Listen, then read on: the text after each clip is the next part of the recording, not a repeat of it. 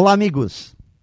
Nós sabemos, porque até já nos ensinaram, que antes de ter, a gente precisa ser e fazer.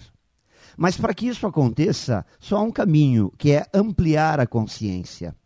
É esse processo de se olhar no espelho da forma mais sincera e clara possível, identificar pontos fortes e fracos, comportamentos positivos e negativos, e a partir disso, sim, poder criar mecanismos que nos ajudem a melhorar nossos aspectos de comportamento.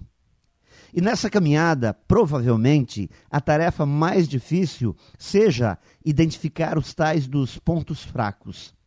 A tendência natural do ser humano é enaltecer o que é forte e positivo, pelo menos quando ele olha para si mesmo. Dificilmente alguém admite falhas de conduta embora todos nós tenhamos as nossas. Mas, uma vez identificadas as fraquezas, nós ganhamos a possibilidade de iniciar um processo de cura. Ter consciência é o primeiro passo para a transformação.